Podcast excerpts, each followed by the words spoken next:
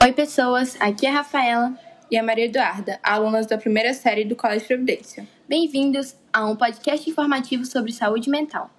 De acordo com a OMS, saúde mental é um estado de bem-estar, no qual o indivíduo é capaz de usar suas próprias habilidades, recuperar-se do estresse rotineiro, ser produtivo e contribuir com a sua comunidade.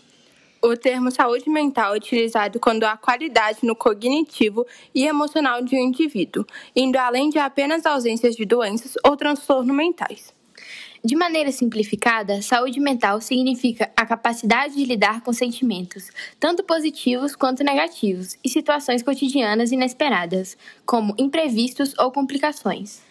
A saúde é a condição básica para o indivíduo viver e conviver bem. No Brasil, a proporção de pessoas diagnosticadas com doenças mentais vem crescendo. E apesar dos estudos e do avanço de tratamentos, até hoje pessoas a subestimam. As pessoas têm medo e vergonha de terem doenças mentais, por isso não procuram ajuda. O governo, na maioria das vezes, não oferece suporte algum para aqueles que desejam se tratar. Antigamente, o indivíduo que tinha transtornos mentais ou que desenvolvia doenças mentais era morto. Em um passado não tão distante, pessoas com esses problemas eram isoladas da sociedade, uma vez que os demais não tinham informações sobre o assunto, o que causava medo e desconforto. Isso mostra a insegurança que foi criada ao longo dos anos e que impede que muitos façam tratamento. A saúde mental também é um problema social.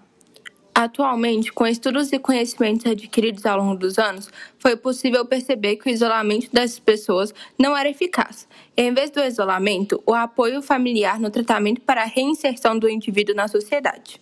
A maioria das pessoas, em alguma fase da vida, já passou por transtornos mentais. A diferença é que, em alguns dos casos, a doença é passada despercebida, não acarretando em grandes problemas. Já em outros casos, as doenças se intensificam e, causam grandes prejuízos, que podem levar até mesmo à morte. Algumas delas são ansiedade, depressão, transtorno bipolar, compulsão alimentar e demência. Essas são apenas algumas doenças que podem causar danos irreversíveis. A sanidade é importante para qualquer um. Ela deveria ser tratada seriamente. Todos merecemos ter ótimas vidas. Muito obrigada por nos escutar até aqui.